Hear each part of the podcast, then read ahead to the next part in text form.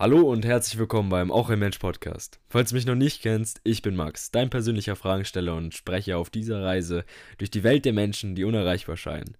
Heute haben wir Martin B. zu Gast, der mir die Möglichkeit zu meinem ersten richtigen Job gab und meiner Ansicht nach einer der strukturiertesten und kritikfähigsten Menschen ist, die ich kenne. Er arbeitet hauptsächlich in der Tech-Branche und hat schon früh angefangen, seine Begeisterung dafür auszuleben. In dieser Folge sprechen wir darüber, wie wichtig es ist, dass man seinen eigenen Weg geht, warum er sich seinen Job aussucht nach den Menschen, die dort arbeiten und wie man richtig Kritik gibt. Außerdem erzählt er uns davon, was er von Hierarchien hält und warum und wieso er aus der Schule ausgestiegen ist. Also, lass uns direkt mal reinhören und erfahren, was er alles so zu sagen hat. Und auf jeden Fall bis zum Ende hören, um zu erfahren, wie du noch mehr spannendes Wissen holen kannst. So, nach langen Startschwierigkeiten. Erstmal schön, dich hier zu haben, Martin. Äh, herzlich willkommen.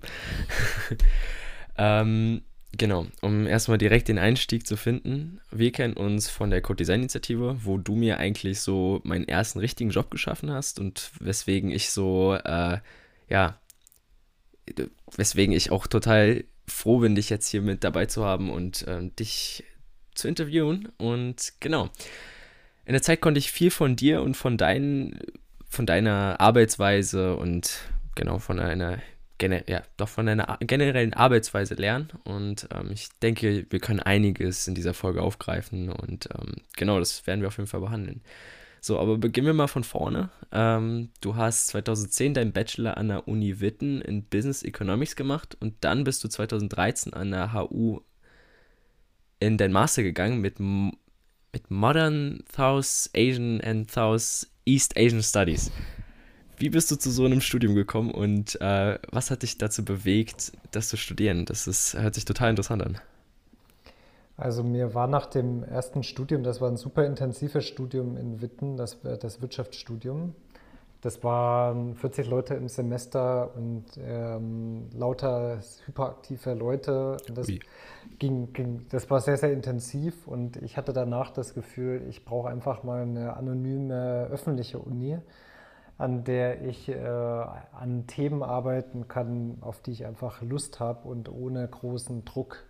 Und ich hatte Zivildienst in Bangladesch schon gemacht. Ähm, also ich war schon mal in Asien gewesen davor eine längere Zeit und ich hatte so diese Vorstellung, dass ich einfach mal an dem, ich wollte weiter an Wirtschaftsthemen arbeiten, aber nicht mehr nur im, im Wirtschaftsraum, sondern ich hatte mir irgendwie vorgestellt, einfach mal das wo anzuwenden. Und ich hatte mir dann was rausgesucht, was äh, einfach in dem Moment für mich spannend klang. Und das war halt einfach dieser, dieser regionale ähm, Bezug, den ich hatte und dachte mir, okay, ich hatte mal Bock, so ein bisschen meine Themen aus, der Wirtschafts-, äh, aus dem Wirtschaftsstudium äh, auf eine Region anzuwenden. So bin ich drauf gestoßen und das war eigentlich genauso, wie ich es mir erwartet hatte. Es war eine öffentliche Uni, da war das komplett anders als an der Privatuni davor und ich konnte tun und lassen, was ich wollte und das waren eigentlich, also das hatte ich im, im Wirtschaftsstudium, hatte ich durch dieses Studium Generale, das wir da hatten, hatte man auch viel Freiräume. Ähm, aber das war da im, im Master nochmal ein bisschen schärfer und da hatte ich auch das Glück, dass ich irgendwie ziemlich schnell auf einen Professor getroffen bin, der cool fand, dass ich auch einfach an eigenen Themen arbeiten äh, wollte und der hat mir dann ziemlich schnell ermöglicht, auch irgendwie zu veröffentlichen ähm, zum Thema Indien in dem Fall. Ähm, das war insgesamt äh, genauso, wie ich es mir erwartet hatte. Also ich kann eigentlich jedem nur empfehlen, äh, nicht jetzt nur diese Standardfächer zu wählen, sondern einfach mal was, was irgendwie schräg klingt. Weil im Studium geht es eigentlich meiner Meinung nach gegen 0% um Inhalte und gegen 100% um Lesen lernen, sich selbst organisieren lernen, an eigenen Projekten arbeiten, ähm, sich selbst zu strukturieren, ähm, präsentieren also mhm. eigentlich nur um Soft Skills. Also das mag jetzt bei einem Arzt oder bei einem Juristen noch ein bisschen anders sein, aber jetzt bei, wenn ich jetzt vergleiche zwischen Wirtschaftsstudium und dem Masterstudium, habe ich, glaube ich, ziemlich ähnliche Sachen gelernt, obwohl die ganz anders heißen. Okay, total spannend. Ähm, also kurz nochmal, um darauf zurückzukommen mit dem Zivildienst. Ähm, wie bist du zu dem Zivildienst in Bangladesch gekommen und was hast du da genau gemacht? Also ich hatte immer schon diese, diese Idee, ja, wenn ich, äh, also zu, zu der Zeit musste man noch Zivildienst oder Militär. Ähm, Ah, ja. und die, ich hatte immer schon die Idee, ja, okay, da, da musst du halt irgendwas davon machen. Und dann wollte ich halt irgendwas, was so anders ist als das Zeugs, was ich sonst mache. Und dann hatte ich mir immer schon, ah, ich glaube, als ganz kleiner Junge schon vorgestellt, dass ich dann irgendwie ins Ausland gehe. Ähm, und dann, ich, ja, ich bin oftmals dann so, dass ich genau was am kompliziertesten ist. Ähm, und habe mir dann angeguckt, wo alle Leute hingehen. Und die meisten Leute haben halt den äh, Freiwilligendienst in Südamerika dann gemacht oder in Afrika. Ja, und dann habe ich, hab ich äh, mich so ein bisschen persönlich von jemandem äh, begeistern lassen, der eben in, in Bangladesch war. Und dann habe ich gesagt, okay, kann ich auch ausprobieren, warum nicht? Na dann. Okay, so, ähm, das heißt, dann hast du sozusagen dein äh, Studium in diesem eigentlich relativ abnormalen Studienfach gemacht. Ähm, und ähm, wie bist du dann, äh, oder welche Richtung hast du dann eingeschlagen nach dem Studium? Ähm, wo hat es dich hingebracht mit diesem Grundwissen, welches du dann hattest? Also ich hatte immer, ich hatte ja vor den beiden Studiengängen hatte ich ja schon Ausbildung gemacht als äh, Mediengestalter. Ah, okay. Ähm, das heißt, ich hatte eigentlich schon mal mit digitalen Themen angefangen, schon vor ganz langer Zeit, 2001. Das war noch die erste Dotcom-Blase in Deutschland quasi. Hm. Ähm, da haben erst die ganzen Firmen aus dem Printbereich haben erst mal probiert, irgendwie digital zu werden. Ich war dann auch bei einer, bei einer Agentur, die eigentlich davor nur so Außenwerbung gemacht hat und wir hatten dann so langsam versucht, digitale Themen irgendwie anzugehen.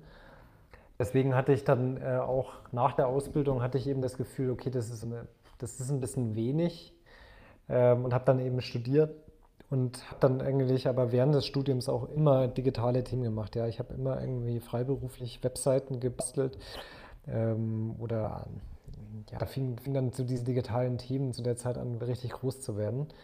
Ähm, und deswegen war das für mich eigentlich nach dem Studium, also ich hatte mir auch nicht vorgenommen, in dem Bereich zu arbeiten, in dem ich da den Master mache, sondern eigentlich nochmal Horizont zu erweitern, ähm, ein bisschen methodisch noch weiter zu arbeiten, auch immer ein bisschen wissenschaftlich zu arbeiten ähm, und auch die Zeit zu nutzen, einfach Student noch zu sein. Ähm, und habe dann aber eigentlich schon auch während, des, äh, während ich die Masterarbeit geschrieben habe, hatte ich wieder angefangen mit einem Freund aus Witten. Ähm, da eine, eine, Lösung für eine Schulverwaltung auch zu schreiben, also eine Digitallösung ähm, auf, aufgebaut auf, auf ein CRM-System. Ähm, und der hat mich dann auch direkt auch während des Studiums schon halt irgendwie dafür begeistert, dass ich in seine frisch gegründete Firma mit einsteige. Ähm, und da eben also so COO oder halt äh, so Mädchen, Mädchen für alles Operative ähm, zu sein. Ähm, und deswegen, das war auch parallel quasi schon zum Studium, dass ich das irgendwie gemacht habe, ähm, diesen Einstieg. Deswegen war das dann nur noch irgendwie, ich musste da irgendwie abschließen, aber ich, ich wusste zu dem Zeitpunkt dann schon, was ich machen will und äh, dass ich da auch wieder ins Bereich Digitale, äh, also stärker einsteigen wollte. Ähm, kurz nochmal für unsere Zuhörer, äh, CRM, CRM-Systeme? Also eigentlich, eigentlich Customer Relations Management. Ähm, das äh, heißt, das sind so die Kontaktdaten von, von der Firma eingetragen, aber die kann man halt auch nutzen, um weil alles, was irgendwie mit Kontakten zu tun hat, zu, zu, zu speichern oder meistens kann man die erweitern und wir haben die benutzt auch, um Stundenpläne anzulegen und Hm. ähm, das ist halt, es ist einfach ein System, was eigentlich für Kontakte vorgesehen ist und Deswegen in der Schule gibt es auch Kontakte und dafür haben wir das benutzt. Ähm, ist das, also ich habe gesehen ähm, auf LinkedIn, dass du dort äh, Good Cloud Inc. Äh, drin hattest. Ist es das oder ist es nochmal Also was Good Clouds anderes? war dann die Firma, die quasi ähm, da gest- gestartet ist. Ähm, das war jetzt nicht das mit den Schulen, sondern äh, Goods Cloud war dann äh, die, eine Warenwirtschaft in der Cloud. Das äh, fing parallel an und es sind auch die, ist auch die gleiche Person, mit der ich das dann gemacht habe, ist aber halt das Thema einmal so eine Schulverwaltung und das andere war Warenwirtschaft. Also eher so ein bisschen was wie SAP in der Cloud. Ich habe gesehen, dass, äh, also ich weiß nicht, ob die Werte richtig waren, aber auf Crunchbase stand irgendwas von 8 Millionen Dollar an Investments äh, oder ist das irgendwie falsche Daten? Also das ist alles nach mir dann gewesen. Also ich war in einer relativ wilden Anfangszeit dabei. In der man wirklich eine dicke Haut brauchte, weil, also ich sag mal, mein Job zu dem Zeitpunkt war, also Felix, mit dem ich das zusammen gemacht habe, ist ein sehr guter Vertriebler. Das heißt, der hat schon sehr äh, Konten reingeholt, die auch schon Geld bezahlt haben, aber wir hatten noch keinerlei Produkt zu dem Zeitpunkt. Ähm, was dazu geführt hat, dass äh, auch mein Job war, äh, eigentlich die wütenden Anrufe von, an, äh, von, von bezahlenden Kunden irgendwie abzuwiegeln. ähm, und die haben das, äh, es gab dann halt, wie es in einem Startup oftmals so ist, es gab dann auch ähm, Finanzklemme, ähm, es wurde dann nochmal verkleinert, irgendwie räumlich und auch vom Team. Und der, der, Durchbruch kam dann irgendwie erst eine ganze Weile später. Also zu dem Zeitpunkt, an dem ich dabei war, da war das vieles relativ äh, kompliziert und auch frustrierend.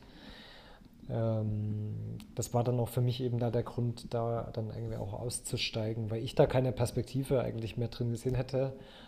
Und äh, ehrlich gesagt, ähm, auch so rückblickend fand ich es immer noch die richtige Entscheidung, weil die dicke Haut, die jetzt Felix auch über die Jahre da behalten hatte, die hatte ich zu dem Zeitpunkt eigentlich nicht. Also ich wollte dann schon auch auf meiner Arbeit irgendwie schneller Erfolge mhm. Ah, okay. Also ähm, ein, wenn du es kurz mal runterkristallisieren äh, würdest, so ähm, ein Learning, welches du daraus vielleicht mitgenommen hast aus dieser Zeit, wo du so eigentlich komplett bombardiert wurdest? ja, also auf jeden Fall eine Distanz zur Arbeit zu, zu ähm, gewinnen. Also das ist jetzt nichts, was man, wo man sagt, okay, boah, das ist jetzt Arbeit und das ist mein Restleben, das ist immer schwierig. Aber also sich nie komplett an, ein, an die Arbeit zu heften mit deinem Herz und mit, der, mit, dein, mit deinem Kopf. Ähm, weil es gibt viel zu viele Sachen, die man nicht beeinflussen kann. Gut, weil mich hatte das mit der Good Cloud Inc. hat mich erstmal total vom Hocker gehauen, weil ich war so, hä, was ist denn das? Weil ähm, die sind mittlerweile tatsächlich, also soweit ich gesehen habe, gar nicht mehr äh, online und so weiter. Ähm, oder zumindest ist nicht mehr public, aber äh, ganz interessant. So. Also das, heißt, das heißt halt mittlerweile anders, ne? Und da gab es ah, okay, quasi äh, zig Änderungen im Geschäftsmodell und das ist mittlerweile eine komplett amerikanische Firma. Hm. Kann ich aber auch nicht mehr viel zum weiteren Verlauf dann irgendwie sagen. Also persönlich habe ich noch gute Kontakte und es war auch nicht im, nicht im Schlechten gegangen, sondern einfach, ich habe gesagt, so, boah, für mich ist das kein, kein, kein befriedigende Arbeit. Hm. Okay, super. Ich habe ähm, ab 2012, also jetzt nochmal auf deinen äh, Lebenslauf auf LinkedIn zurückzugehen, der vielleicht auch nicht 100% wahrscheinlich das ist, was, was wirklich war, aber ab 2012 ähm, steht bei dir so IT-Consultant IT drin, das heißt, ab dem Zeitpunkt hast du so IT-Beratung und so weiter gemacht. Ähm, was hast du bei dieser Beratung gemacht? Welche, also, oder inwiefern hast du da Unternehmen beraten? Also ich, ich fand das immer schon eher so ein, so ein Bereich, bei dem ich zusätzlich zu der Hauptarbeit ähm, etwas lerne und was, was ausprobiere, was ich jetzt nicht tagtäglich habe. Also ähm, in, in, den Firmen bist du immer spezialisiert auf irgendeinen Bereich. Also hier war ich irgendwie beim Operativen, später noch bei anderen Bereichen. Und ähm, du kannst nie irgendwie mal ein Projekt von Anfang bis Ende machen. Und ich fand bei, den, bei diesen nebenberuflichen Themen, die ich immer bearbeitet hatte, fand ich immer attraktiv, dass ich dabei was lerne und auch noch Geld dazu bekomme, äh, weil ich einfach halt seit dem Anfang des Internets in Deutschland eigentlich mich immer schon damit beschäftigt hatte und Webseiten gebaut habe, auch lange vor der, vor der Ausbildung schon. Ähm, sodass ich da immer das äh, versucht hatte als ganzheitliche Projekte, also immer Konzeption aber immer auch die, die, die Durchführung. Also eigentlich gibt es ja viele so Empfehlungen, ja, gib so vieles wie möglich ab. Ähm, das ist aber aus, aus dem Hintergrund irgendwie richtig zu verstehen, wie, wie irgendwie Geschäftsmodelle von einem, von einem Kunden laufen, äh, fand ich es immer erhellend, wirklich auch die Person zu sein, die für alles verantwortlich ist. Ähm, mit dem, aber ganz klar auch immer schon zu wissen, dass das natürlich nicht skaliert, vor allem wenn man noch eine andere Arbeit hat. Ja, klar. Ähm, das heißt, was für Unternehmen hast du da beraten bisher in der Zeit? Mhm. Ähm, also ich hatte, ich hatte nie aktiv äh, nach Firmen gesucht. Äh, ich hatte auch eher in dem Bereich Politik, also Einzelpersonen, ähm, Politiker, die, also kann jetzt zum Beispiel sagen, Volker Beck äh, von den Grünen habe ich länger betreut. Ähm, Und der, also weil der ja mittlerweile auch nicht mehr im Bundestag ist äh, und das auch mittlerweile keine, keine großen digitalen ähm, Projekte da mehr bei ihm gibt, kann ich das auch sagen. Aber die, ich hatte eigentlich immer so kleinere, kleinere Unternehmen und Einzelpersonen, ähm, die eben auch dann, was mir immer wichtig war, dass ich auch eine Einzelperson habe oder eine direkte Ansprechperson, weil, weil du halt einfach drauf gucken musst, dass das jetzt nicht äh, zu viel Komplexität ist. Also du kannst keine, kann, kannst keine richtigen Treffen ein, einrichten, wenn du noch andere Arbeit hast. Ähm, also du musst aber so ein bisschen gucken, dass die Komplexität einfach nicht so steigt. Und äh, wir, mir war es eigentlich immer wichtiger, dass ich irgendwas hatte, was mich interessiert hat, als dass es jetzt irgendwie eine, eine bekannte Firma oder sowas war. Also ich war da sehr, ich habe auch oftmals Nein gesagt, weil ich dann einfach zu dem Zeitpunkt keine Lust hatte. Ähm, und also für, für mich war das eher so ein bezahltes Lernen. Ähm, für, für, oder äh, wachsen für Themen, die im Hauptjob dann keine, keine in, in, der Intensität keine, keine Chance hatten. Und, und so ein bisschen auch noch zuge zugegebenermaßen, dass ich mich so tendenziell auch eher schnell langweile, wenn ich zu, zu oft das Gleiche mache. Und das sind dann solche Projekte, die sind halt jedes Mal anders. Ähm, oder da kommen dann immer irgendwelche neuen Probleme mhm. auf und das war eigentlich immer spannend, äh, da auch ähm, einfach nochmal irgendwie neue Sachen anzufassen. Ja, ich meine, bei so äh, kleinen Unternehmen und auch vor allem Politikern, ich meine, das ist ja ein, ein relativ anderes Feld als so normale, ja, was heißt normal, aber Richtung andere digitale Projekte wahrscheinlich. Und ähm, da wirst du wahrscheinlich einiges so draus gelernt haben können. Also ähm, ich, ich finde das Spannende daran, dass man halt irgendwie, wenn es ähm, die meisten Bücher oder, oder, oder, auch Artikel gehen immer um, um E-Commerce. Ne? Also da, da, bei E-Commerce äh, mhm. ist es leicht, irgendwie Ziele zu finden und auch Ziele zu messen. Aber jetzt ähm, bei anderen, also bei der Präsenz von einem Politiker, fand ich es immer spannend zu überlegen, was sind eigentlich die Ziele von der Webseite? Ähm, also, und also ich glaube, dass das Thema hat man häufiger, als man so denkt. Ja? Also, wenn es nicht darum geht, ein Produkt zu verkaufen, was sind eigentlich messbare Kriterien, an denen du festmachst, äh, ob deine Seite gut funktioniert oder nicht? Ähm, also, zum Beispiel ist es für dich interessant, dass Kontakte auf, äh, aufgenommen werden über das Kontaktformular? Eigentlich ja schon, aber gleichzeitig, wenn du dann äh, wie, wie jetzt Volker Beck, der halt irgendwie sehr starke Meinung hat, der kriegt halt entsprechend viele Hassmails.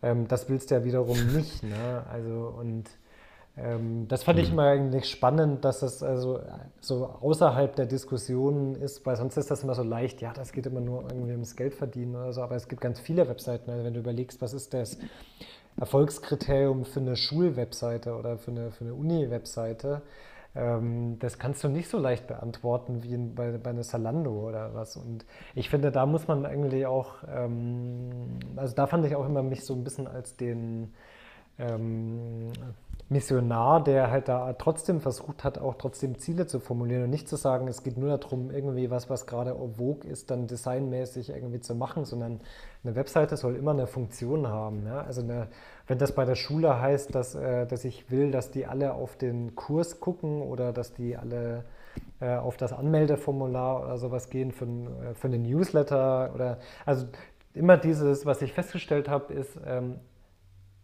viele ähm, kommen und sagen so, oh, wir brauchen eine Webseite, aber machen sich eigentlich keine Gedanken, was will ich eigentlich damit erreichen. So, und ähm, das, äh, das ist auf allen Ebenen, von, von kleiner Klitsche über äh, bis, zu, bis zu großen Firmen. Wenn du mal zwei, drei Fragen äh, stellst, kommt meistens raus, na, so richtig hat sich das keiner überlegt und die denken einfach nur, ja, ich brauche eine Webseite. Ich habe ja immer gesagt, so, ja, du kannst auch einfach eine Facebook-Seite einrichten. So. Wenn, wenn du dir nicht überlegst, was du willst, brauchst du auch kein Geld dafür ausgeben. So, und du, äh, das Ziel mhm. muss schon immer sein, du musst dir überlegen, was bekomme ich für den Euro, den ich investiere. Ähm, und das finde ich halt jetzt gerade bei diesen nicht typischen äh, Web, Webprojekten eigentlich das Spannende. Ah, okay, super. Ähm, also das war ja sozusagen dein Nebenjob bisher so, also immer so meistens so neben dem Beruf. Ähm, und parallel dazu hast du nach GoodCloud, ähm, soweit ich es weiß und soweit ich das gesehen habe, meistens in, ähm, in Vereinen gearbeitet, beziehungsweise in eher äh, gemeinnützigen ähm, Konstrukten, soweit ich das gesehen habe.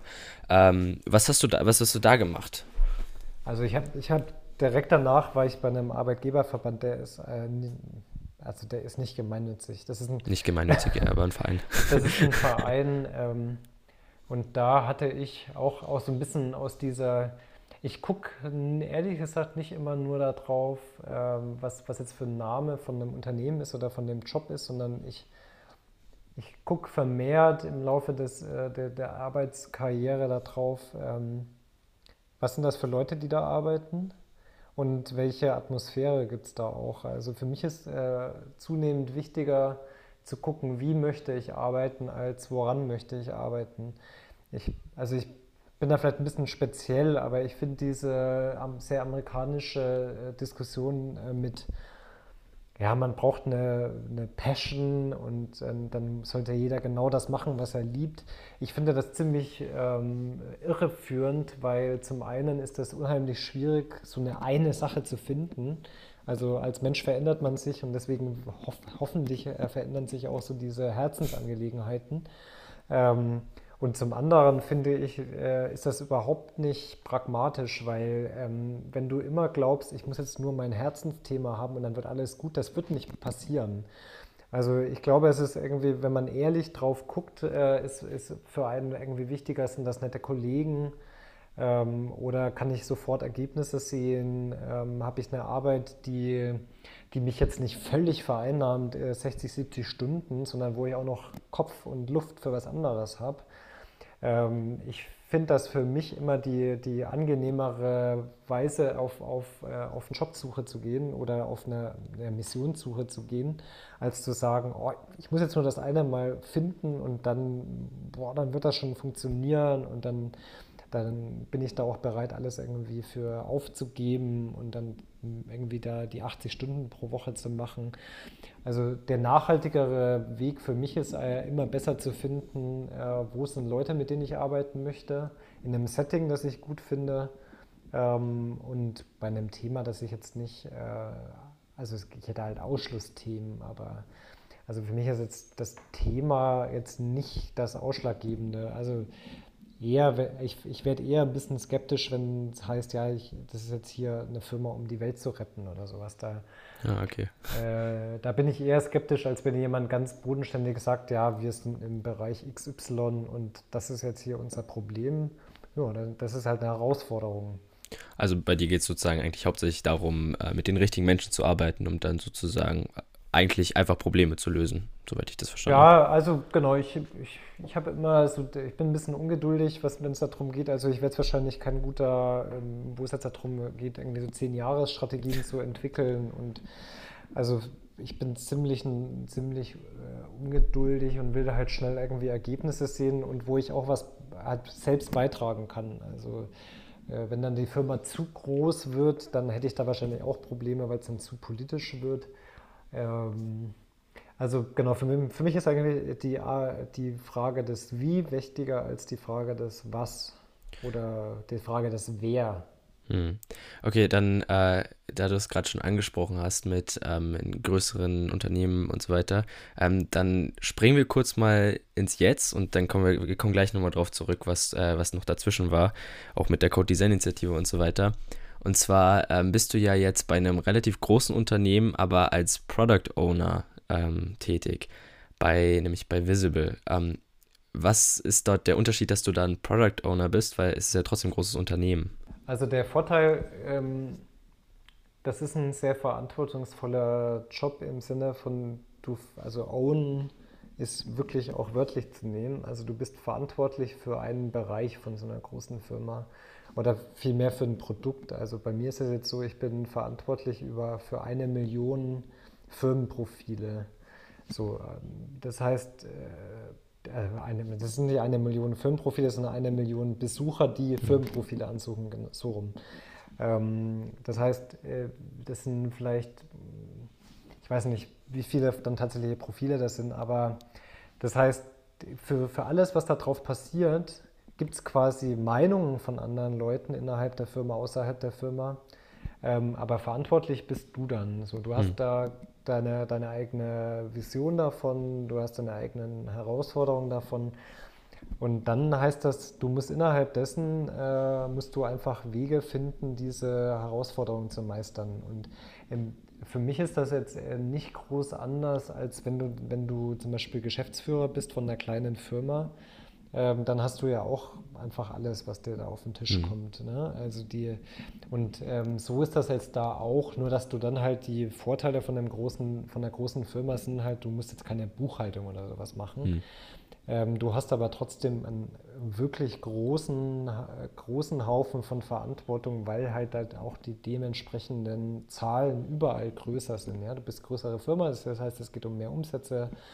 Es geht um größere Bewegungen auf den Webseiten. Ähm, und die, ich, also jetzt mal so gesprochen, ist ein, ist ein Product Owner, jetzt, das ist oftmals die Frage im Vergleich zu einem irgendwie Projektmanager, hat er schon nochmal irgendwie deutlich mehr Verantwortung äh, und auch mehr Mitgestaltung. Also das ist jetzt nicht so, dass mir jemand anderes, da der Chef kommt und sagt, so jetzt mach mal dieses und jenes, sondern es ist immer ein Aushandlungsprozess, ähm, wo ich oft genug auch mit dem, mit dem Management nicht einverstanden bin äh, und wir das dann ausdiskutieren und quasi Kompromisse finden. Hm. Ähm, und das ist, glaube ich, das, was, was auch bei diesem Job so herausfordernd ist, dass du sehr, sehr viel ähm, Stakeholder-Management, also ähm, mit, mit Anspruchsgruppen, die es gibt innerhalb der Firma und außerhalb der Firma. Du musst sehr, sehr viel vermitteln, musst eine eigene starke Meinung haben ähm, und ähm, das ist halt äh, genau das, das Eigentliche, dann äh, ein Produkt weiterzuentwickeln, dann mit, der, mit, deinem, mit deinem technischen Team. Das ist halt nur so ein Puzzleteil. Das ist zwar der, der wichtigste, weil du kriegst da am Ende ja das äh, sichtbare Ergebnis, aber du hast trotzdem sehr, sehr, sehr viel also Management-Themen, ähm, die es da eben gibt. Und das, das finde ich halt äh, eigentlich dann ähnlich, was ich halt schon bei vielen, äh, also auch wenn meine Titel irgendwie sehr verschieden waren, aber also die Aufgaben heißen immer, du bist Schnittstelle zwischen verschiedenen Bereichen. Und du musst vermitteln zwischen verschiedenen Ansprüchen, die es gibt. So, ähm, solange du nicht komplett alleine arbeitest, ist eigentlich das, das Schwierige beim, beim Arbeiten immer die verschiedenen Gruppen, die was von dir wollen, ähm, so, so mitzunehmen, dass deine eigene Idee vorankommt, aber trotzdem alle die ganze Zeit äh, on board sind und mitbekommen, worum es geht und auch ihre Meinung einbringen können und immer auch äh, Kompromisse von, von dir äh, gegenüber anderen Leuten mit eingepreist sind. Hm. Ähm, also ich meine, daraus lässt sich ja irgendwie ableiten, du suchst irgendwie immer eine Richtung, wo du wirklich Verantwortung übernehmen musst, also immer irgendwie die Position, wo du dann dastehst und sagst, okay, ich muss irgendwie da was machen. Ähm, denkst du, oder inwiefern denkst du, ist es wichtig, sich dort ähm, auch in die Ver Verantwortung wirklich zu stellen und äh, da auch sich wirklich zu positionieren? Also ich könnte das gar nicht anders. Also ich bin eher so, dass wenn ich nicht genügend Verantwortung habe, dann suche ich mir die ähm, und erkämpfe mir die auch, weil also ich finde, ich find für mich ist das wäre das Schlimmste, wenn ich irgendwie keine Meinung hätte. So. Also wenn, wenn ich in irgendeinem Job wäre und ich würde feststellen, ich habe keine Meinung mehr ähm, und ich äh, sitze nur, also sit, nicht nur, ich sitze nur meine Zeit ab, sondern auch ich habe da gar kein großes Interesse mehr, jetzt irgendwie das tiefer zu, zu betrachten, ähm, dann, dann wäre das für mich das Schlimmste, was passieren könnte. Also ähm, ich, ich, ich gestalte gerne ähm, und das ist auch, also da, da, muss man sich halt im Klaren drüber sein. Sowas kommt halt auch, also wenn man äh, seine, seine Themen positioniert und auch eigene ähm, Meinungen hat, kommt man halt immer auch auf Widerstände. Also die, damit muss man halt dann leben.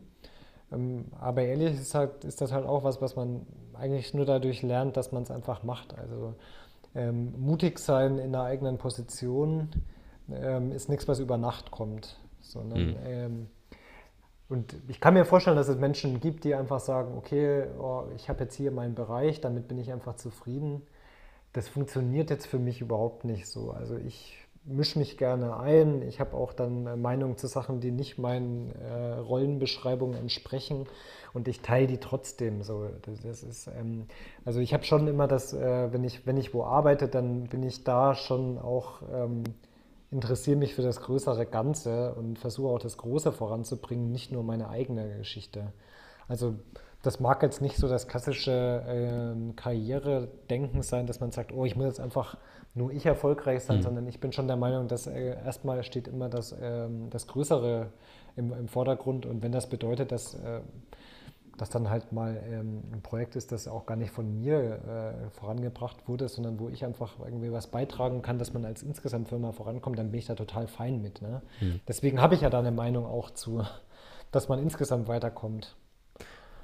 Okay. Ähm, ich denke dazu, also zu diesen starken Meinungen kann man, glaube ich, sogar direkt einen fließenden Übergang zu äh, einem weiteren Thema finden. Ähm, und zwar, ähm, ich glaube, das war die, das erste Event, das wir zusammen veranstaltet, oder nee, ich glaube, das war das erste Event, ähm, wo du die Verantwortung übertragen hast auf ein paar Leute, wo ich auch mit dabei war. Und äh, da haben wir dieses Event geführt und am Ende haben wir zusammengesetzt. Eigentlich lief alles ganz flüssig und dann hast du eine fette Liste rausgeholt mit Kritikpunkten. Und ich erinnere, ich erinnere mich noch ganz genau an den Moment, wie alle geguckt haben mit so, äh, es lief doch alles gut. Und ähm, ich muss sagen, das war so das erste Mal, dass ich, ich noch nie vorher so gut detaillierte, konstruktive Kritik gehört. Und ähm, das ähm, hat, glaube ich, auch was mit Meinung zu tun und so weiter. Deswegen ähm, meine Frage wäre dort, ähm, ich habe das Gefühl, dass ähm, Kritik für dich ein sehr wichtiger Standpunkt ist und oder ein wichtiger Teil von guter Kommunikation. Und ähm, ja, wie äh, oder wie, wie wichtig schätzt du sozusagen Kritik im zwischenmenschlichen Verhalten so ein? Also das ist, ähm, glaube ich, total über, überdiskutiert und unterbenutzt. Also ich glaube, in allen Filmen ähm, Werten steht drin, ja, wir kommunizieren transparent und, ähm, und ich glaube aber, dass das äh, so eine Herausforderung ist, ähm, weil wir haben ja erstmal alle irgendwie Wunsch nach Harmonie ähm, und, und der, der, Feedback heißt, heißt für mich immer nur, das geht um eine inhaltliche Be Beobachtung. So, äh, wir, wir haben uns am Anfang irgendwie ein Ziel gesetzt und dann ist für mich immer das, die, die, die Beobachtung äh, ist, ähm, was kann man noch tun, um noch näher ranzukommen an das, was wir uns eigentlich vorgenommen haben. Und die, die Sache ist, da, da bin ich eigentlich, das ist halt, das ist natürlich schwierig, aber ich gucke da rein auf das, was ich beobachte und äh, filter das auch nicht ähm, dann. Und also ich glaube, dass, dass ähm, das ist gar nicht so richtig Richtung gegen Feedback, sondern ich, also ich glaube einfach, ich habe ähm, ich, ich, schätze das super wert, wenn Leute einfach ziemlich ungefiltert das sagen, was sie beobachten.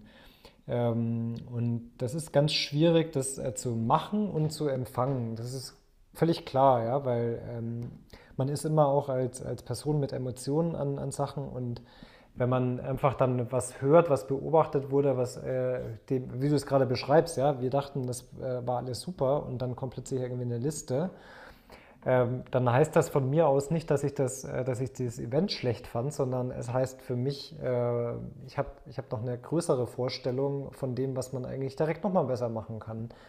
Ähm, und Feedback ist immer so, die, die Person, die Feedback empfängt, muss was draus machen. Und je mehr Feedback ich gebe, desto mehr Material hat die Person auch damit zu arbeiten.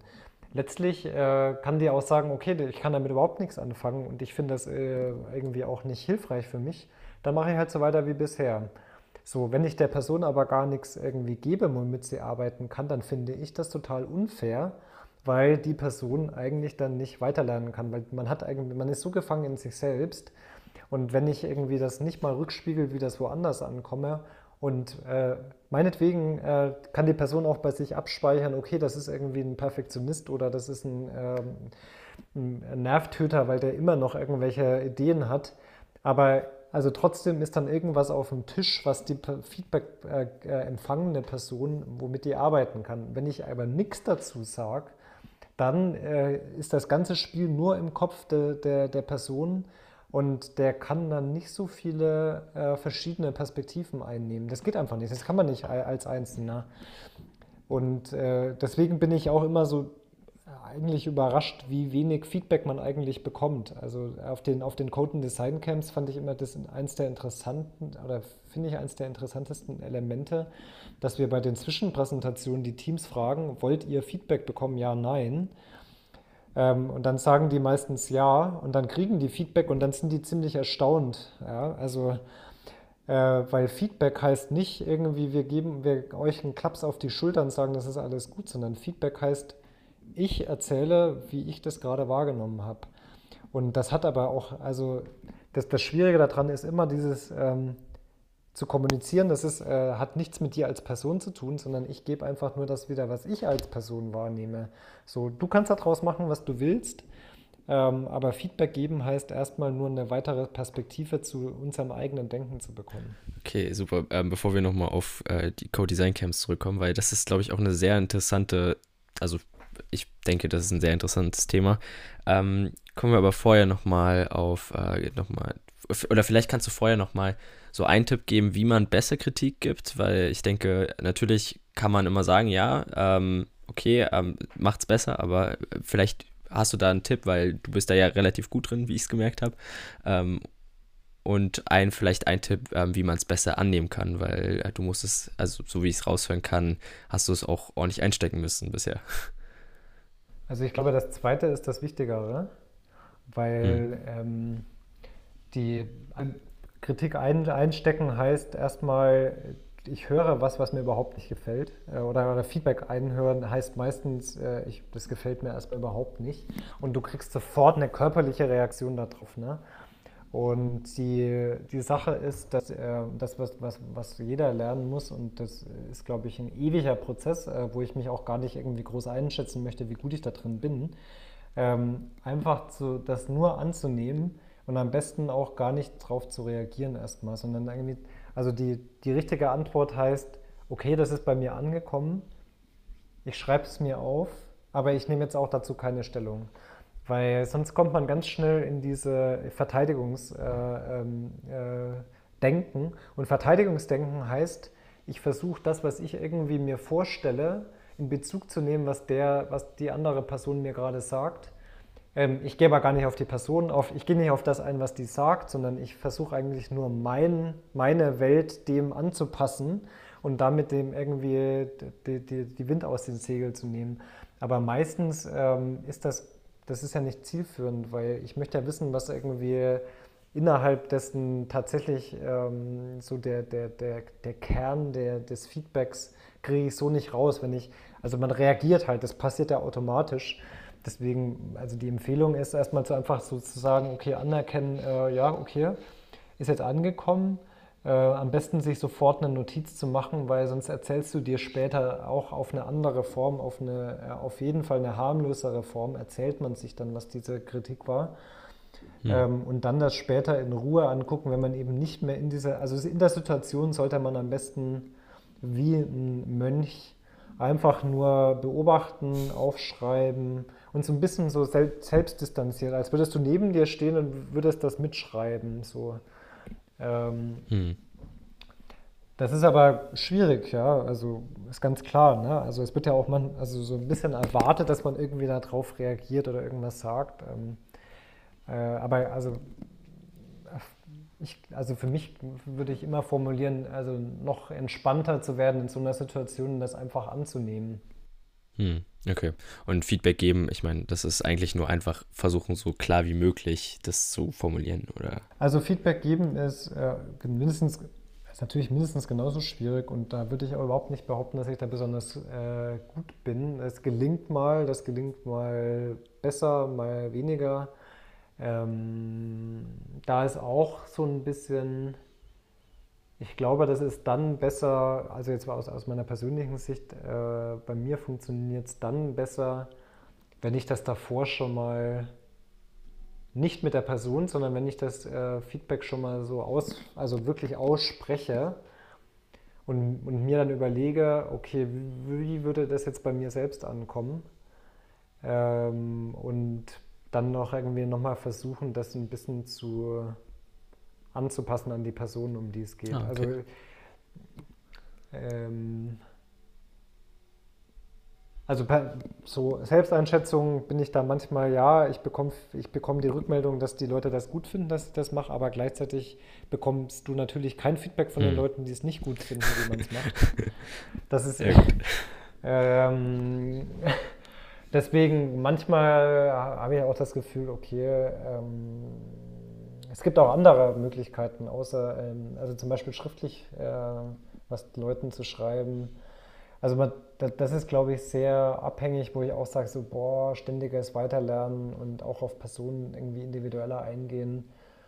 Ähm, da gibt es keine hm. Pauschalantwort, aber ich habe ich hab so ein bisschen eine, eine Sache, die ich manchmal so ein bisschen als Trick verwende, ist, dass ich, dass ich äh, frühzeitig in, in so jetzt auch Arbeitsbeziehungen und so sage, so sagen, okay, ich habe die Angewohnheit, äh, Sachen einfach anzusprechen ich entschuldige oh, okay. mich schon mal vorab.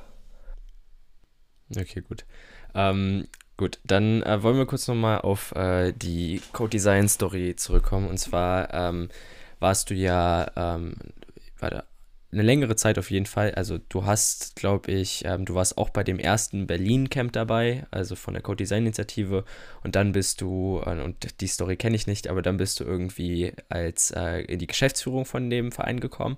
Ähm, wie ist dort dein Weg hingekommen? Und ähm, ja, genau, vielleicht kannst du da kurz mal äh, ein anderes geben. Das ist auch wieder äh, über meine Wittner-Freunde, ähm, dass ich, äh, während ich da beim Verband war, da war auch schon relativ schnell klar, dass das so ein bisschen zu klein ist, die, das Aufgabenspektrum, das ich da hatte. Ähm, da habe ich dann lange versucht, innerhalb des Vereins nochmal neue Verantwortungsbereiche zu bekommen. Das hat dann letztlich jetzt einfach nicht funktioniert, sage ich mal. Ähm, und ich hatte da eigentlich immer schon diese Idee, ein bisschen mehr wieder Richtung Digitalthemen zu machen. Ähm, und ich verstehe mich halt eigentlich schon als so ein Allrounder, eher denn einen Spezialisten. Und ähm, ich habe halt auch davor schon im Bildungsbereich gearbeitet, ich hatte im Digitalbereich bearbeitet und dann hat mich Manuel einfach mal angesprochen und hat gesagt so, ey du, wir machen hier diese Events, das wächst uns gerade organisatorisch über den Kopf. Ähm, wir könnten uns vorstellen, dass das was mhm. für dich wäre. Und ich bin da eigentlich auch immer so, dass ich den Leuten da ziemlich vertraue, wenn die sagen, das könnte gut passen. Ähm, und habe dann äh, da auch nicht groß jetzt irgendwie da. Also jetzt, ich brauche da jetzt, für sowas brauche ich keine große Bedenkzeit oder sowas. Und ich habe dann relativ schnell gesagt, okay, ich habe mir das mal angeguckt, da im April war da als Coach dabei, habe ich gesagt, okay, mhm. Taugt mir, da kann man richtig viel bewegen und ähm, und dann war das ziemlich schnell klar, dass das, äh, dass das eigentlich eine gute, gute Position auch ist, wo ich vieles einbringen kann, was ich halt schon gemacht habe und was ich auch gut kann. Hm. Ich meine, ähm, die erste Zeit, die war ja anscheinend sehr, äh, sehr anstrengend und ähm, soweit ich weiß, habt ähm, du und Anna, ihr habt euch, also Anna war, ähm, war ja, hat dir da, glaube ich, sehr viel geholfen, soweit ich weiß, zumindest bei einigen Events. Ähm, und ähm, soweit ich weiß, habt ihr auf jeden Fall sehr, sehr viel dran gearbeitet an den Events. Und du meintest ja vorhin, dass du eigentlich eher nicht so in Richtung Jobs gehen möchtest, die so oder die komplett das Leben vereinnahmen, so gefühlt.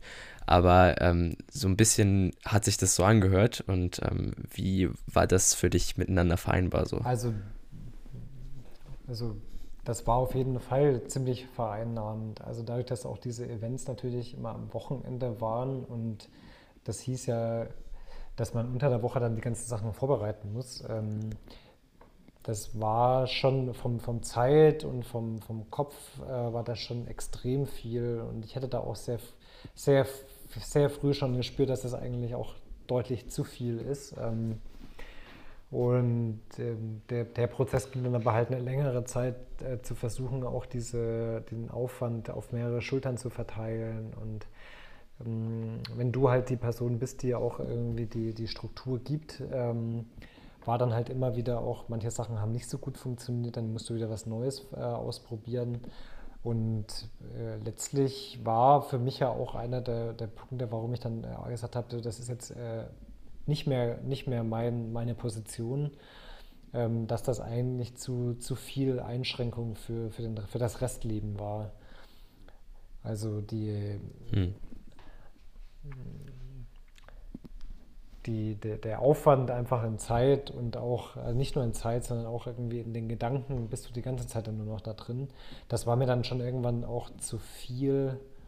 Äh, also da war so ein bisschen diese Balance in die falsche Richtung dann äh, auch gegangen. So hm. Ich habe dafür aber halt auch irgendwie ein Gespür für diese, für diese Balance. Ich würde jetzt, also ich, ich sehe mich zum Beispiel nie in der, oder habe mich auch noch nie in der Gefahr gesehen, irgendwo in einem Burnout oder sowas zu laufen, weil ich die Sachen relativ früh spüre, wenn es irgendwie in eine falsche Richtung geht für mich und da relativ ähm, entschieden dann auch äh, in, in, irgendwelche Richtungen einschlage und, und da das für mich verbessere ähm, wie oder diese, diese Balance. Ich meine, ähm, denkst du, das ist einfach von dir aus ähm, etwas, was sich über die Jahre durch deine Erfahrung entwickelt hat? Oder ist es etwas, was du durch bestimmte Reflexionen, bestimm bestimmte Systeme irgendwie bekommst? Also ich, ich glaube, das muss jeder für sich selbst erfahren. Ja? Also ich bin, ich bin ein ziemlicher Erfahrungstyp. Ich möchte am liebsten irgendwie alle, alle, alle Jobs mal ausprobieren und alle Varianten mal ausprobieren. Äh, weil nur dann kann man wirklich sagen, welchen Einfluss das auf einen selbst hat. Ähm, das geht natürlich nicht. Ähm, deswegen muss man manchmal so ein bisschen Heuristiken irgendwie zur Hand nehmen. Und ich glaube, es gibt, gibt Typen, die, äh, Menschentypen, die, die sich komplett auf eine Sache einlassen und die da auch irgendwie voll drin äh, aufgehen und denen dann auch das nicht mehr so wichtig ist, ob das jetzt 60 Stunden sind oder ob das halt, ob das halt irgendwie eine 30 Stunden Sache war pro Woche. Hm. Ähm, zu, denen, zu denen zähle ich mich halt nicht, weil ich einfach immer das Gefühl habe, dass ich noch weitere Themen äh, oder Projekte machen muss, um, äh, um für mich ein ausgeglichenes Leben zu haben. Und die, also ich weiß auch nicht, ob ich es rück, rückwirkend anders machen würde. Also dieses irgendwie so alles in Balance zu haben, kann man natürlich das Gefühl auch erst bekommen, wenn man es mal in, äh, in, außerhalb oder in der Extremität hatte. Ähm, hm. also, ähm, also für, für, so ein wiederkehrendes Element für mich ist eigentlich, dass ich ähm, schon versuche, sehr, sehr viel zu reflektieren. Also auf einer, auf einer Wochenbasis, äh, wenn nicht sogar auf einer Tagesbasis zu überlegen, was läuft gerade gut, was läuft nicht gut ähm, und da auch immer aktuelle Listen zu haben, um, um, um, sich nicht irgendwie selbst in die Tasche zu lügen. Ne? Also, hm. weil es ist, es ist leicht, sich Ziele zu setzen, es ist aber schwierig, ähm, Ziele zu zu verfolgen und auch Ziele abzudaten, weil ein Ziel ist nie, nie statisch. Also wenn ich irgendwie sage, so, oh, ich möchte ein balanciertes Leben haben, so was bedeutet denn das? das die Interpretation davon kann sich von Woche zu Woche unterscheiden.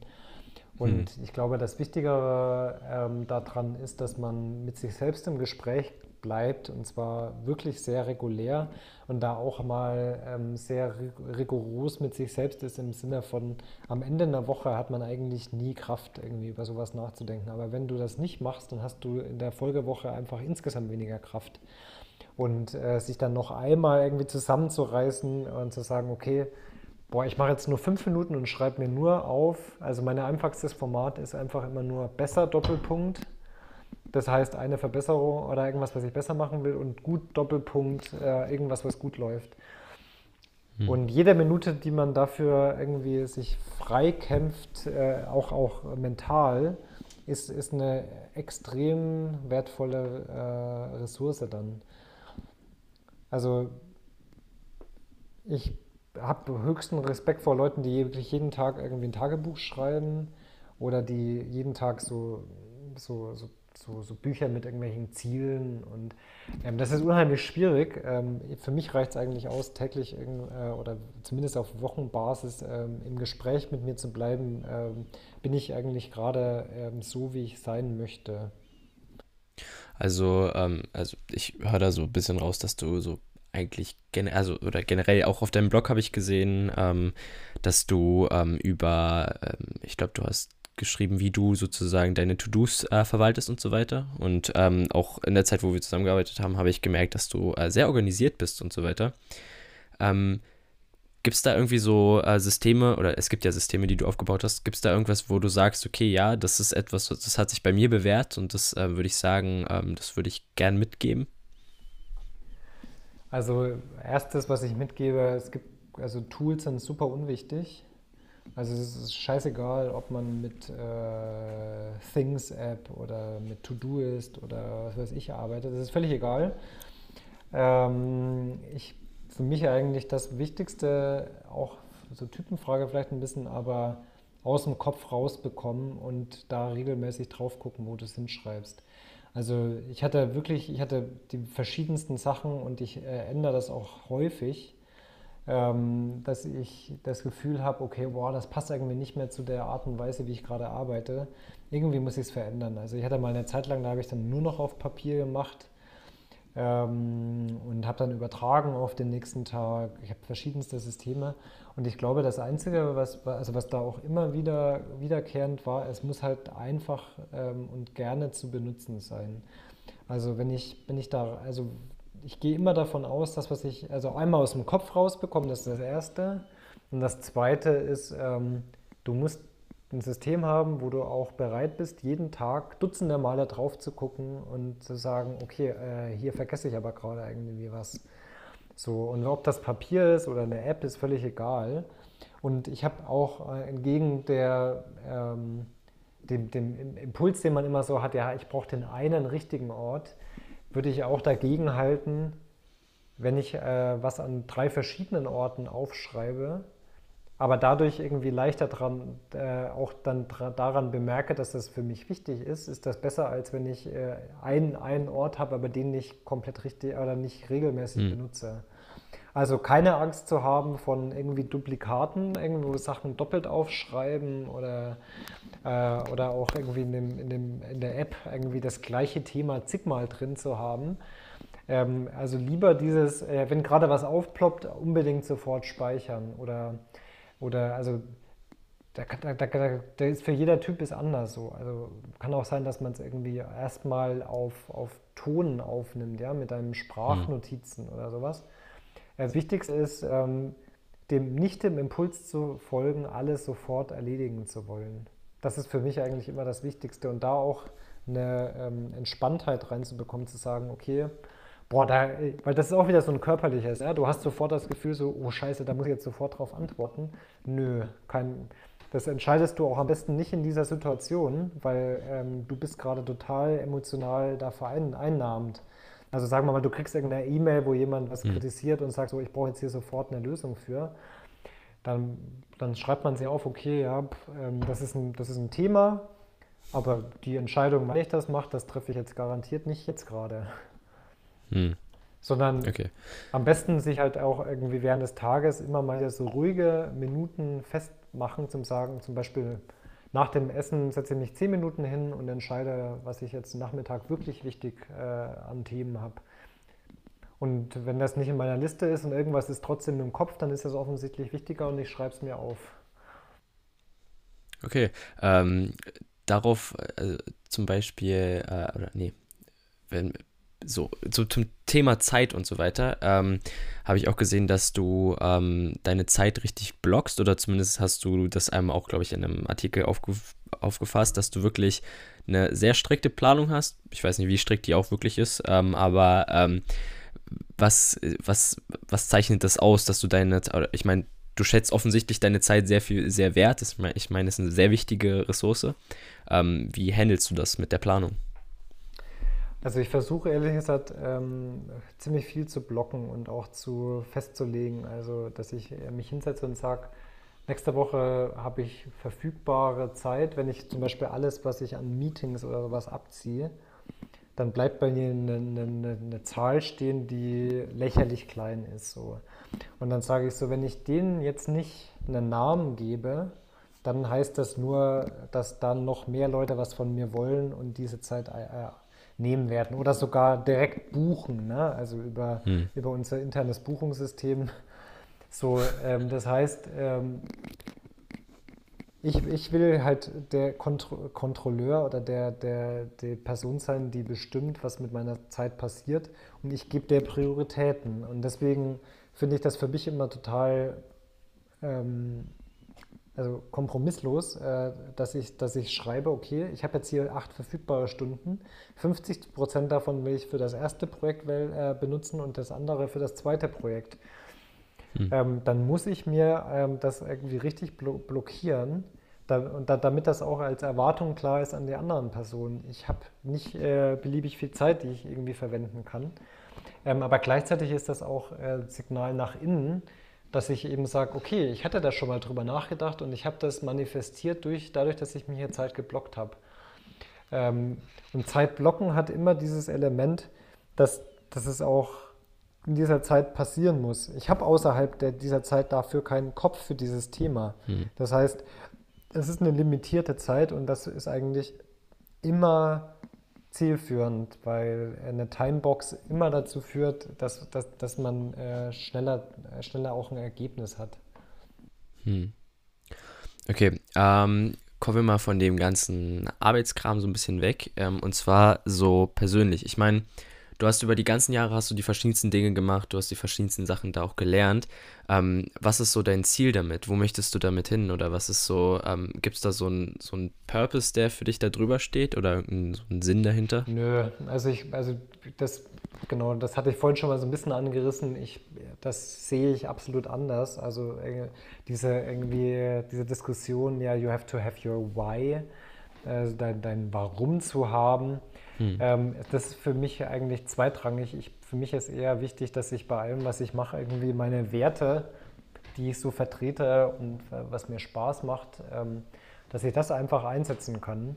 Ähm, und hm. dass ich, äh, ja, also äh, das, was ich am Anfang schon ein bisschen so als Kriterien an eine gute Arbeit formuliert habe, dass mir das halt immer auch besser gelingt, ähm, diese diese Sachen so zu, äh, auch für andere Leute verfügbar zu machen. Ja? Also wenn ich eine Vorstellung habe, wie ein Team funktioniert äh, oder, oder wie man äh, sich innerhalb einer Organisation auch äh, weiterentwickeln kann, dass sich die Leute besser fühlen, dann ist das für mich ein Riesenerfolg. Also wenn ich, wenn ich da irgendwie ein, ein wenn ich es zum Beispiel schaffe, ein Meeting für 50 Leute ähm, aus der Agenda rauszubekommen, dann haben wir halt plötzlich 50 Stunden gespart ne, in, in der Woche. Mhm.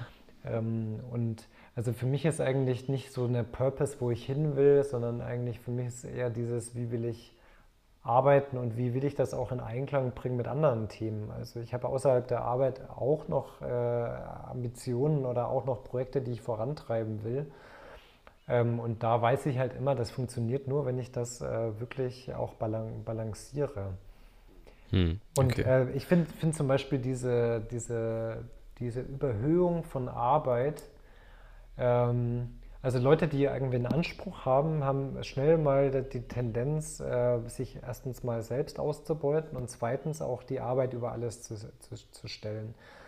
So, und dann auf der anderen Seite hat man irgendwie Leute, also viele Leute, die irgendwie so innere Kündigung schon längst ausgesprochen haben, die, für die hat Arbeit halt die Bedeutung, so ja, das ist Lebenserhalt.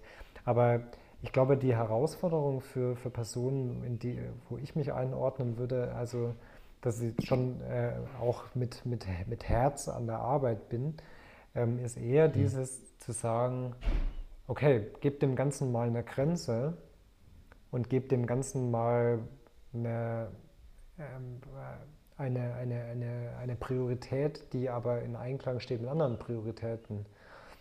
Ähm, und das ist für mich zum Beispiel ich mache den Erfolg einer Arbeit für mich persönlich mache ich auch daran ab, wie es mir außerhalb der Arbeit geht. Hm. Das, okay. ähm, deswegen habe ich jetzt nicht irgendwie ein großes Ziel. Also ich muss schon sagen, dass mir die Verbindung von, von, von technischen Themen mit Wirtschaft, ähm, also je breiter ein Thema ist, desto besser gefällt es mir und je mehr Technik dabei ist, desto besser funktioniert es auch. Hm. Also das ist halt was, wo ich mir sage, so, okay, da habe ich auch so viel Erfahrung, ähm, das da würde ich jetzt nicht irgendwie komplett von abrücken. So. Hm. Ähm, ich meine, wir haben ja gerade relativ viele junge Hörer hier. Ähm, würdest du ähm, oder was würdest du da mitgeben? Weil viele gehen mit den Gedanken in ein Studium oder irgendwie generell nach der Schule ähm, los und sind erstmal auf der Suche nach einem Job, der möglichst viel Geld bringt oder irgendwie irgendwas, wo sie sich, keine Ahnung, ja, irgendwo reinfinden können. Und eigentlich hoffen sie auf einen wirklich einen Job, der sie reich macht oder was weiß ich. Gibt es viele von. Ähm, was würdest du diesen Menschen mitgeben? Also Geld war mir zum Beispiel noch nie wichtig. Ähm, und die, also überlegt euch mal, äh, was eigentlich euer eigenes Ziel ist und, und was ein Ziel ist, was ihr woanders aufgeschnappt habt. Ähm, weil, also gerade wenn, also heute ist ja so, man kann sich heraussuchen, was man arbeitet.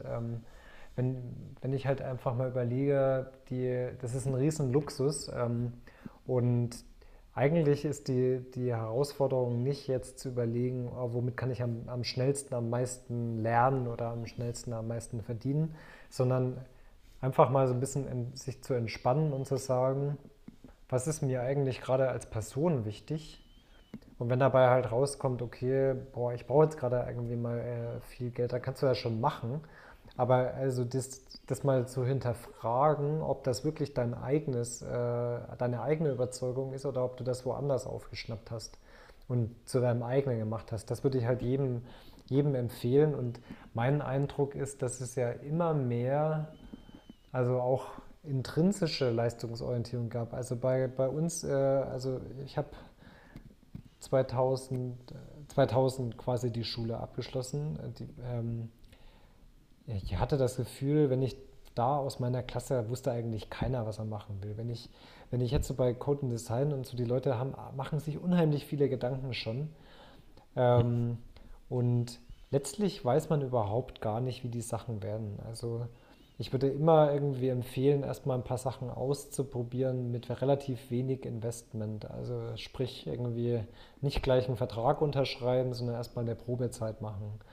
Ähm, und dann auch mit verschiedenen Leuten drüber sprechen. Also nicht nur, äh, nicht nur mit, mit jemandem, der was Ähnliches macht, sondern vielleicht jemand, der, also gerade einen sozialen Beruf oder sowas macht. Ähm, die haben oftmals ganz andere Perspektiven aufs Leben.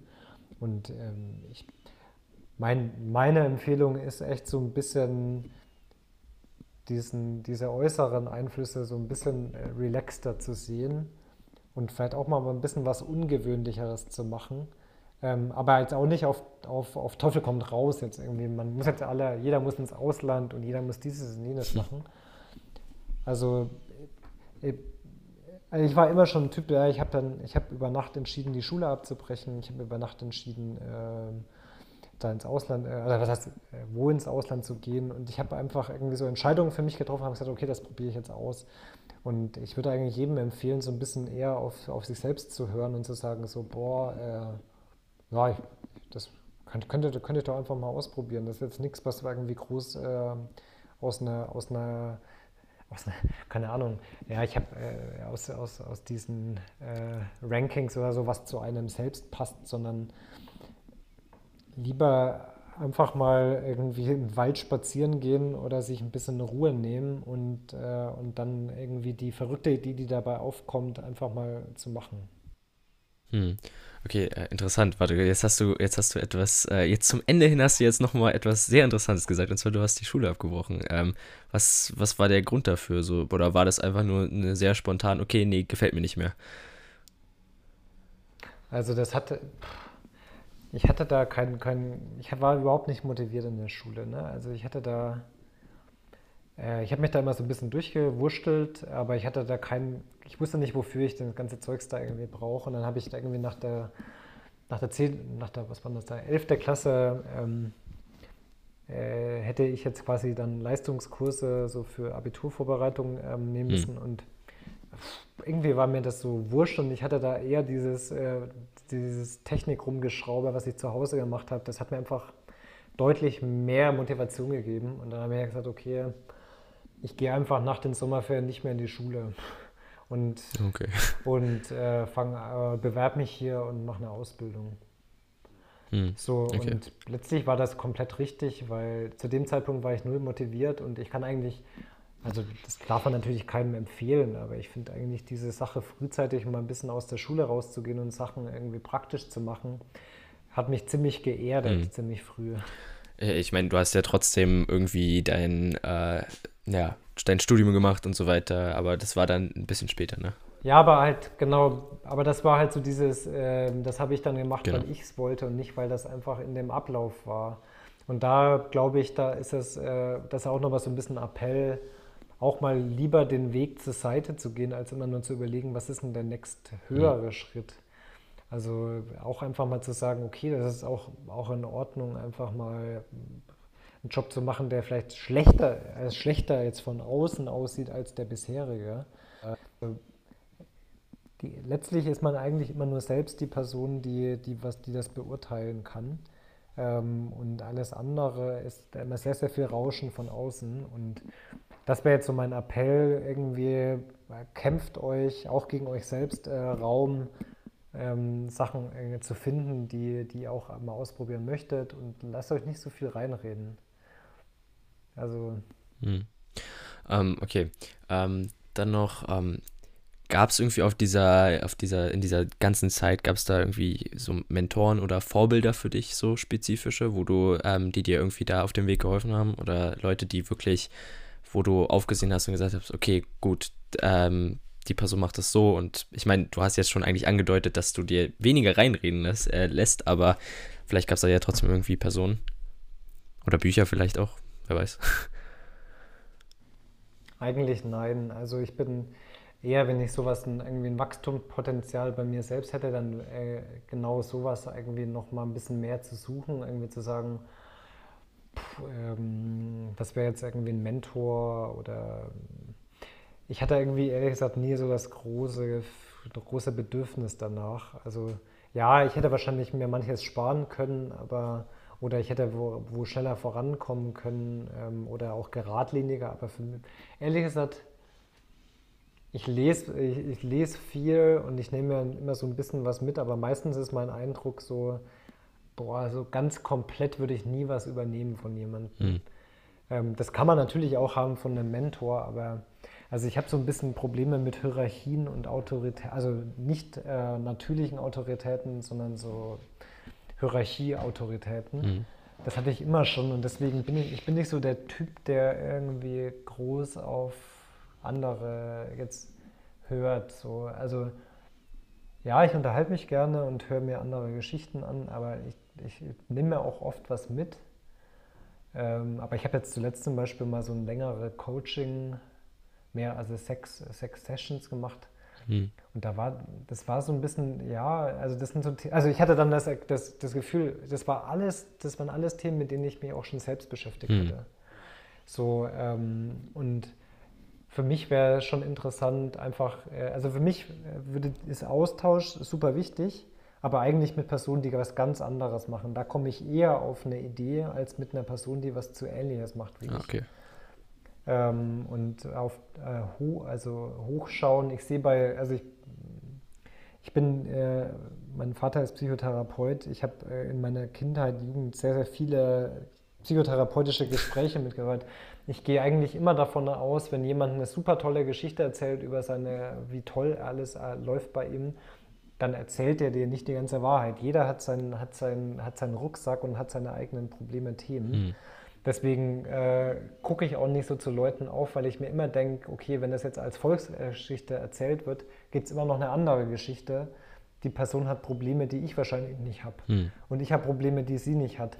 Deswegen, ich höre mir, hör mir gerne Sachen an und lasse mich inspirieren, aber ich bin jetzt nicht so, dass ich, ähm, das, also, dass ich so Ment Mentoren hätte. Okay. Wobei ich mir immer wieder auch so denke, so, ja, könnte ich mir gut vorstellen, aber bisher hat es irgendwie auch noch nie, noch nie, so richtig gepasst. Okay, super. Ähm, so zum Abschluss noch, ähm, und ich denke, das ist äh, ein gutes Thema, und zwar ähm, gab es denn, weil du meintest ja gerade eben, es gibt auch nochmal noch eine Rückseite, gab es denn so einen, so einen wirklich, äh, nee, es gibt natürlich übers Leben verteilt ganz, ganz viele Rückschläge, Fehler, Niederlagen. Ähm, aber gab es so ein, so ein Ding, was wirklich schief gegangen ist, wo du dann gemerkt hast, okay, das kann ich wirklich daraus mitnehmen, das ist etwas, okay, hm, ja, ich meine, will ich nicht missen, aber ist schon schief gelaufen. Also ich, ich, ich ich glaube, ich, ich nehme aus jeder Woche irgendwas mit, was überhaupt nicht gut lief. Und ich könnte dir, glaube ich, auch schon für heute irgendwie wieder zwei Sachen sagen, wo ich sage, so, das lief überhaupt nicht gut. Mhm. Ähm, ich, ich würde mein, meine, meine Station im Leben nie, nie so bewerten, rückwirken, dass ich sage, das war komplett verloren. Mhm. Ähm, und ähm, ich glaube, es ist eher so viele, viele tausend von, von kleinen äh, Elementen, wo ich immer mir denke, so, okay, das muss ich mir nicht nochmal antun.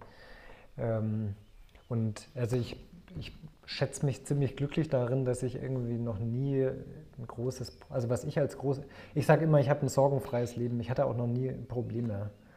So, ähm, das heißt aber nicht, dass ich irgendwie nicht, also dass ich nicht auch äh, kritische Sachen sehe, sondern das heißt eigentlich nur, dass ich einfach noch nichts hatte, wo ich jetzt irgendwie so Schicksals äh, über mich hereingebrochen ist mit irgendwas Furchtbarem. Mhm. Das wäre das wär so, aber und deswegen kann ich jetzt eigentlich nicht darauf antworten, dass ich da ein Thema hätte, wo ich sage, so, das ist komplett schief gelaufen im Langen. Also ich glaube, ich, ich spüre das einfach recht schnell. Okay, super.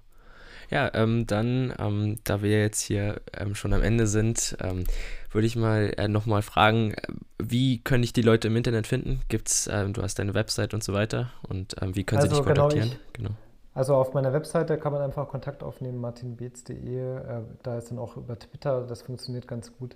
Und ich bin auch bei Mentoring Club. The Mentoring Club, das kann ich nur empfehlen. Das sind ganz viele Leute, die auch ähm, so Sessions ähm, da anbieten. Und ähm, da versuche ich auch immer Stunden reinzustellen, wo man einfach äh, mal mit einem konkreten Thema kommt und darüber spricht. Mhm. Aber ganz gerne auch über, über Twitter und so. Ich, ich antworte immer. Okay, super. Dann äh, danke für das tolle Interview und äh, ciao. Danke. Hey, super. Du hast es bis zum Ende geschafft. Das freut mich sehr. Da waren jetzt ganz schön viele interessante Gedanken dabei.